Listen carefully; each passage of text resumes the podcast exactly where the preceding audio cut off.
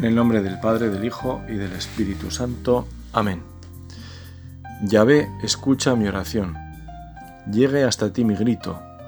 No ocultes lejos de mí tu rostro el día de mi angustia. Tiende hacia mí tu oído. El día en que te invoco, presto respóndeme. Pues mis días en humo se disipan, mis huesos arden lo mismo que un brasero. Trillado como el heno, mi corazón se seca y me olvido de comer mi pan. Ante la voz de mis sollozos mi piel a mis huesos se ha pegado. Me parezco al búho del yermo, igual que la lechuza de las ruinas.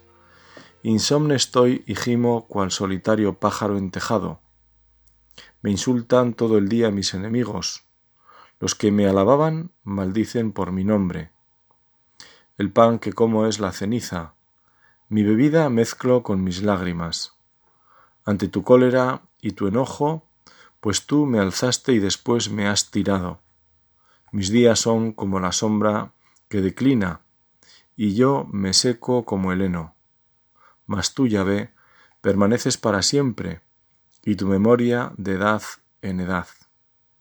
Él ha enervado mi fuerza en el camino, ha abreviado mis días. Digo, Dios mío, en la mitad de mis días no me lleves. De edad en edad duran tus años. Desde antiguo fundaste tú la tierra, y los cielos son la obra de tus manos. Ellos perecen, mas tú quedas. Todos ellos, como la ropa, se desgastan, como un vestido los mudas tú y se mudan. Pero tú, siempre el mismo, no tienen fin tus años. Los hijos de tus siervos tendrán una morada y su estirpe ante ti subsistirá. Con estas palabras del Salmo 102, el Espíritu Santo pone palabras al hombre que en su aflicción derrama su llanto ante Yahvé. Este salmo nos recuerda lo que dice el eclesiastés. En la vida del hombre sobre la tierra hay tiempo para reír pero hay tiempo también para llorar. Esta meditación vamos a considerar uno de los sentimientos que en ocasiones pueden acompañar nuestra vida en momentos difíciles, la tristeza.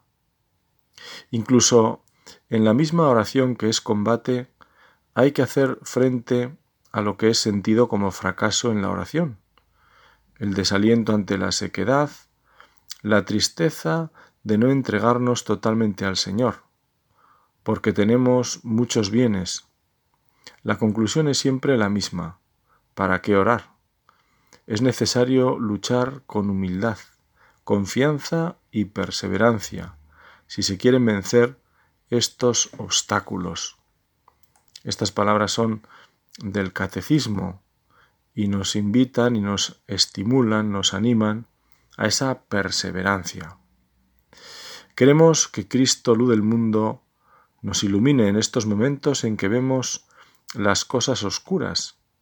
Si cuando entendemos algo solemos decir que nos hemos aclarado, que lo vemos claro, en los momentos de aflicción hay más oscuridad. Nadie busca la tristeza, sino todo lo contrario, todos buscamos la alegría. Nos alejamos de aquello que nos entristece. Sin embargo, también es verdad que a veces nos podemos engañar sobre las sendas que debemos seguir para conseguir la verdadera alegría. La falsa alegría suele dejar como rastro la tristeza. Comenzamos por acudir a Cristo, palabra hecha carne, porque necesitamos su luz. También Cristo pasó por este estado de ánimo en las horas amargas que precedieron a la pasión, tal como nos lo cuenta el evangelista Mateo o lloró ante la muerte de un amigo, bien recordamos a Lázaro. Jesús fue con ellos a un huerto llamado Getsemaní y dijo a los discípulos, Sentaos aquí mientras yo voy allá a orar. Y llevándose a Pedro y a los dos hijos de Zebedeo, empezó a sentir tristeza y angustia. Entonces les dijo, Mi alma está triste hasta la muerte, Quedaos aquí y velad conmigo. Y adelantándose un poco, cayó rostro en tierra y oraba diciendo, Padre mío, si es posible que pase de mí este cáliz, pero no se haga como yo quiero, sino como quieres tú. Y volvió a los discípulos y los encontró dormidos. Dijo a Pedro, ¿no habéis podido velar una hora conmigo? Velad y orad, para no caer en la tentación, pues el espíritu está pronto, pero la carne es débil. Esta tristeza y angustia de Jesús son una luz para las nuestras, como ocurre con la persona de Cristo en el misterio del Verbo encarnado, y por tanto en todas sus palabras, gestos y obras se desvela el misterio de nuestra vida. También las sombras de la misma, cuando la cruz parece aplastarnos, encuentran una luz en Jesús, luz del mundo. Esa parte de la vida que la experimentamos en los hospitales o residencias de ancianos, o en las dificultades que a veces vivimos en nuestros hogares y que nos llevan a la angustia y la tristeza. Esa sensación de derrota, porque como dice San Pablo, no hago el bien que quiero y a veces hago el mal que no quiero. Por eso me siento frustrado y sin salida. Esa parte la ha vivido Jesús y la ha iluminado. Es en definitiva el peso del mal que tiene muchas caras. Jesucristo siente el mal en Getsemaní, con todo su peso, el que corresponde a nuestra experiencia común, a nuestra espontánea actitud interior. Él permanece ante el Padre con toda la verdad de su humanidad, la verdad de su corazón humano oprimido por el sufrimiento, que está a punto de alcanzar su culmen dramático. Triste está mi alma hasta la muerte. Sin embargo, nadie es capaz de expresar la medida adecuada de este sufrimiento como hombre sirviéndose sólo de criterios humanos. En efecto, en Getsemaní, quien reza al Padre es un hombre que a la vez es Dios y consustancial al Padre. Las palabras del evangelista comenzó a entristecerse y a angustiarse, igual que todo el desarrollo de la oración en Getsemaní, parecen indicar no sólo el miedo ante el sufrimiento, sino también el temor característico del hombre, una especie de temor unido al sentido de responsabilidad. ¿Acaso no es el hombre ese ser singular, cuya vocación consiste en superarse constantemente a sí mismo? En la oración con que comienza la pasión, Jesucristo, Hijo del Hombre, expresa el típico esfuerzo de la responsabilidad, unida a la aceptación de las tareas en las que el hombre se ha de superar a sí mismo. Así nos habla San Juan Pablo II del miedo ante el sufrimiento y ante la responsabilidad. Esa angustia de sentir que no puedo con esto que me está pasando.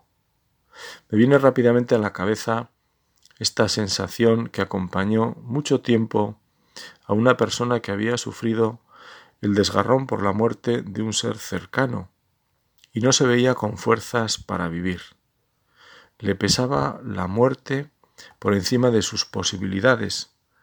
Comenzar cada día era un auténtico esfuerzo. Dice el libro de los Proverbios, como la polilla al vestido y la carcoma a la madera, Así la tristeza daña el corazón del hombre. El mismo Jesús habló a sus apóstoles de tristeza y alegría, sirviéndose nada menos que de la experiencia del nacimiento. La mujer, dice Jesús, cuando da luz tiene tristeza, porque vino su hora. En cambio, cuando haya parido al niño, ya no se acuerda del aprieto, por el gozo de que al mundo le ha nacido un hombre. Hay pues una tristeza que nace de circunstancias imprevistas que muchas veces no dependen de nosotros y que acompañan la vida, porque la misma vida supone muerte y sin muerte no hay vida con mayúsculas. Nuestra vida es limitada no solo en el tiempo, sino en tantos aspectos que no debemos olvidar. Somos limitados en la salud, en nuestras capacidades. A veces las limitaciones que vemos en los que nos rodean también nos duelen y nos entristecen. Esta tristeza no depende directamente de nosotros, diríamos que nos viene. Tiene que ver con la cruz que debemos cargar, sabiendo que la cruz de cada día existe. ¿Dónde pensamos si no a veces que está? Quizás en esas contrariedades que nos llevan al abatimiento, a la tristeza. Desde ahí las podemos conocer, por sus frutos. Jesús nos dice que el árbol se conoce por sus frutos. Por eso, ante el fruto de la tristeza, es un buen momento para preguntarnos delante de Dios, que nos ve y nos oye, que nos conoce mejor que nuestra madre o que nosotros mismos, Señor, ¿de dónde brota esta tristeza que tengo? Mi dolor se arrodilla como el, tronco de un sauce sobre el agua del tiempo por donde voy y vengo, casi fuera de madre, derramado en el cauce. Con estas palabras reza la liturgia de la Iglesia en uno de sus himnos, invitándonos a abandonarnos en Dios, que lleva con nosotros nuestras cruces cuando nos fiamos de Él. Así le podemos decir con la oración de tantos hermanos nuestros que rezan desde su corazón haciendo verdad estas palabras con las que concluyen esas primeras que acabo de mencionar con el último rezo de un niño que se duerme y con la voz nublada de sueño y de pureza se vuelve hacia el silencio, yo quisiera volverme hacia ti y en tus manos desmayar mi cabeza. Cuánto nos ayuda a rezar así también, aunque no experimentemos esa tristeza, porque por la fe en la comunión de los santos, nuestra oración es la de toda la Iglesia y alivia a quienes pasan por momentos de dificultad. Por eso, entendemos que en las peticiones de la misa haya siempre una obligatoriamente por los que sufren. La Iglesia, como buena madre, siempre piensa en ellos, y quizás en algún momento entremos en esa petición también nosotros. Sea como fuere, le pedimos ahora a Dios su fuerza y su gracia, el consuelo del Espíritu sobre estas personas, la fortaleza de ánimo, para volver a la vida de cada día animados por la vida de la gracia que nos conduce hacia esa vida con mayúsculas donde esperamos ver de nuevo a los que se nos fueron. En la vida cristiana, nos dice el Catecismo, el Espíritu Santo realiza su obra movilizando todo el ser incluidos sus dolores, temores y tristezas, como aparece en la agonía y la pasión del Señor.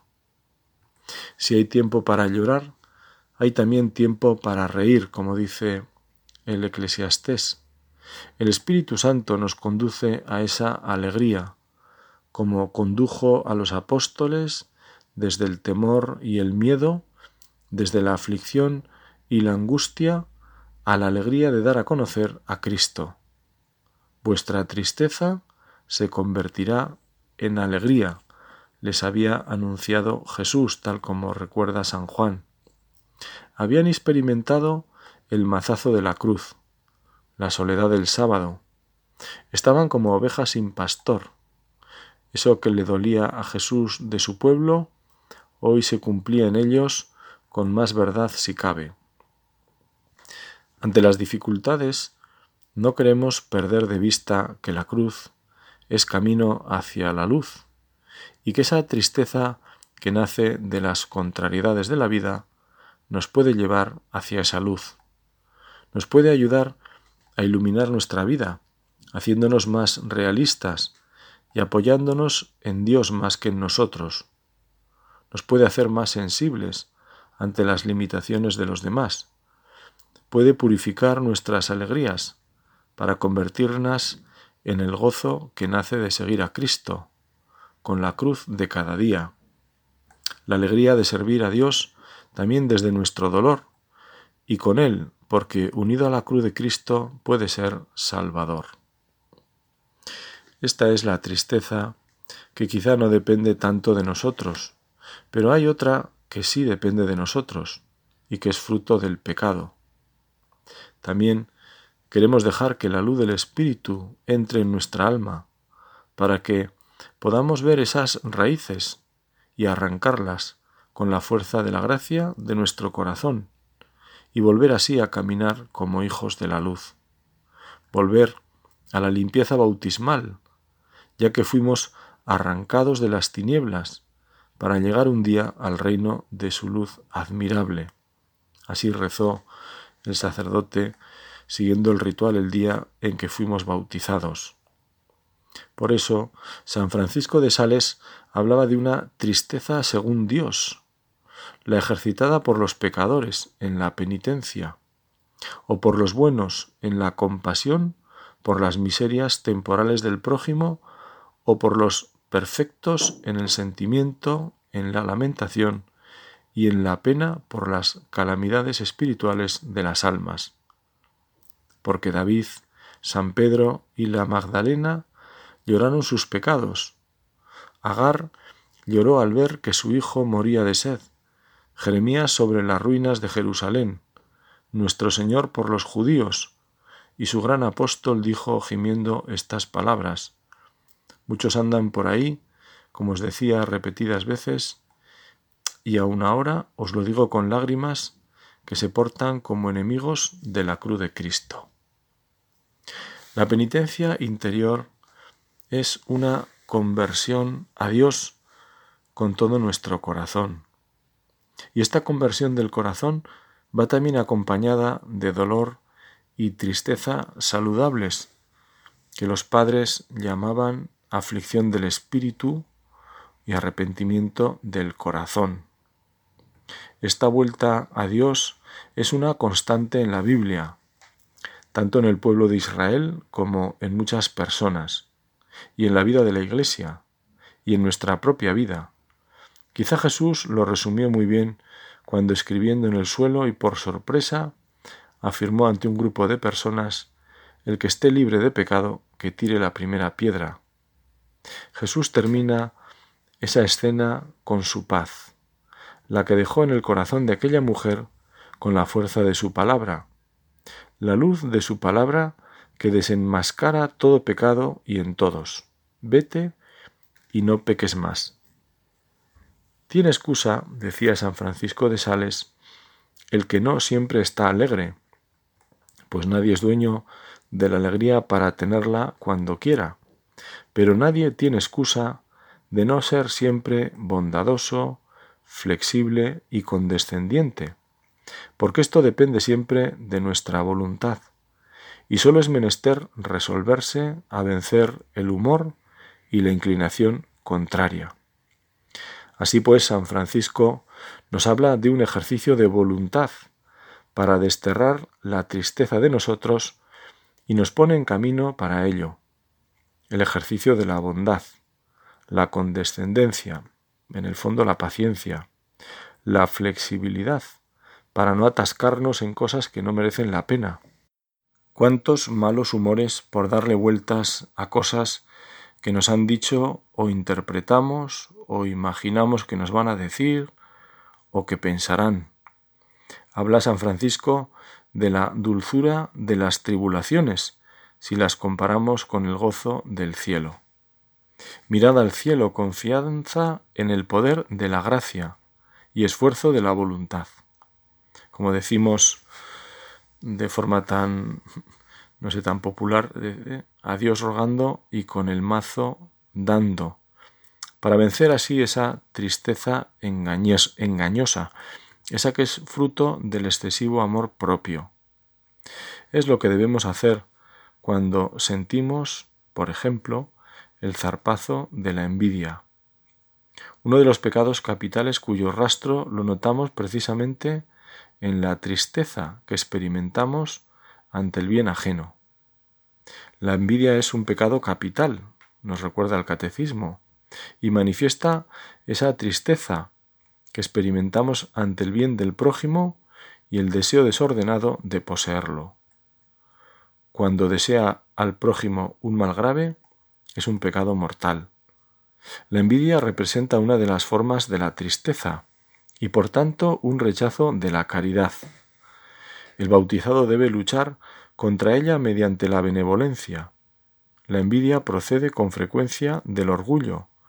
El bautizado ha de esforzarse por vivir en la humildad. San Agustín veía en la envidia el pecado diabólico por excelencia, y San Gregorio Magno afirmaba que de la envidia nacen el odio, la maledicencia, la calumnia, la alegría causada por el mal del prójimo y la tristeza causada por su prosperidad. San Gregorio enumera las consecuencias de la misma como la desesperación, desaliento, mal humor, amargura, indiferencia, somnolencia, aburrimiento, evasión de sí mismo, hastío, curiosidad, dispersión en murmuraciones, intranquilidad del espíritu y del cuerpo, inestabilidad, precipitación y versatilidad. Por el contrario, el santo fija su alegría profunda en lo definitivo, según el anuncio del Señor a sus apóstoles. Por tanto, también vosotros ahora tenéis ciertamente tristeza. Ahora bien, de nuevo os veré y gozará vuestro corazón y vuestro gozo nadie os lo quita. Ese gozo que nadie les podrá arrebatar no está referido a la alegría de las apariciones de Cristo resucitado, sino a su visión cara a cara en la eternidad. Solo desde esa esperanza se curan nuestras tristezas. Cuando nuestra alegría primera y principal es esta, entonces lo demás está vencido. Por eso la oración es nuestra fortaleza, porque en ella estamos con el Señor, y aunque no veamos su rostro, podemos escuchar su voz y vivir la experiencia de su cercanía desde la certeza de la fe, que es la que hace sólido el cimiento de nuestra existencia. Una vez más y sin cansarnos, le diremos al Señor, como los apóstoles y tantas personas llenas de sentido común y cristiano, aumentanos la fe. Seguro que ha sido una oración constante en muchos hombres y mujeres santos. Santa Teresa de Jesús, en aquella famosa frase que todos habremos meditado más de una vez, solo Dios basta. En el fondo nos está diciendo esto. ¿Cuál es la alegría de Santa Teresa? Dios. Esa es su alegría, lo demás se ve que no le importa tanto. El Papa recordaba al respecto que los santos y los mártires estaban llenos de alegría. Tenían una juventud espiritual, una juventud que te hace mirar siempre con esperanza. Pero para tener esta juventud se necesita un diálogo cotidiano con el Espíritu Santo, que siempre está a nuestro lado. Él es el gran don que nos ha dejado Jesús, este apoyo que nos hace ir adelante. Por eso podemos decir que frente a la tristeza, oración, siempre oración. Por supuesto, cuando la tristeza y la aflicción nos la trae la vida con sus reveses, tal como decíamos, pero también y con más motivo si cabe, cuando la tristeza parece que se va apoderando como la niebla, que sin darnos cuenta nos enfría y desorienta. No nos deja ver el sol que sigue radiante allá a lo alto. Esa tristeza vendrá por nuestro pecado, por dejar crecer en el corazón esas malas hierbas que brotan de esas raíces que son los pecados capitales. Sabiendo de nuestra limitación, Jesús nos ha dejado al defensor y consolador, que es el Espíritu Santo. El Papa, haciendo eco a San Agustín, llamaba la tristeza semilla del diablo. El pecado de estar allí, de sobrevivir y quejarse de la vida de los otros. El pecado de la tristeza, que es la semilla del diablo, de aquella incapacidad de tomar una decisión en la propia vida, pero sí mirar a los otros para quejarse, no para criticarlos, sino para quejarse. Ellos van antes, yo soy la víctima de esta vida. Las quejas, respiran quejas estas personas, decía el Papa. Nos pueden servir estas palabras, que nos recuerdan las de Cristo, cuando denunciaba la mirada sobre el prójimo, la mota de polvo en el ojo ajeno. Jesús siempre tiene un mensaje para el propio corazón. Comenzar por nuestro propio corazón. Este es un momento de gracia, porque rezando estamos de corazón a corazón. Si lo pensamos bien, es la posibilidad de estar a solas con Dios. Él puede poner todo su corazón infinito en cada uno, su mirada interesadísima en la nuestra. A Dios le interesan nuestras cosas, le basta nuestro buen deseo porque desde ahí su gracia irá haciendo su obra. Le tenemos que dejar, ese es el camino de nuestra conversión y por tanto el camino de nuestra auténtica alegría.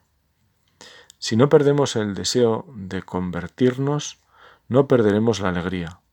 Y al contrario, si pensamos que ya estamos convertidos, que no necesitamos cambiar, nos iremos anquilosando y llegará esa niebla de la tristeza y la parálisis. Afirmaba el Papa emérito Benedicto que la primera consecuencia de la fe es la alegría. Y es cierto, el nuevo nacimiento a la vida eterna da color al corazón, lo enciende. Y si le damos la vuelta a la frase diremos que si la fe disminuye, si está mortecina porque las obras no se corresponden, porque no hay humildad para reconocer las debilidades y apoyarse en los dones de la gracia, que son los sacramentos, entonces la primera consecuencia es la tristeza. Tanto la fe como la limpieza de corazón, la santidad, que son el antídoto frente a la tristeza, porque son obras del Espíritu Santo en nosotros, las vemos en Santa María. A nuestra Madre, en las letanías del Rosario la invocamos como causa de nuestra alegría y consuelo de los tristes.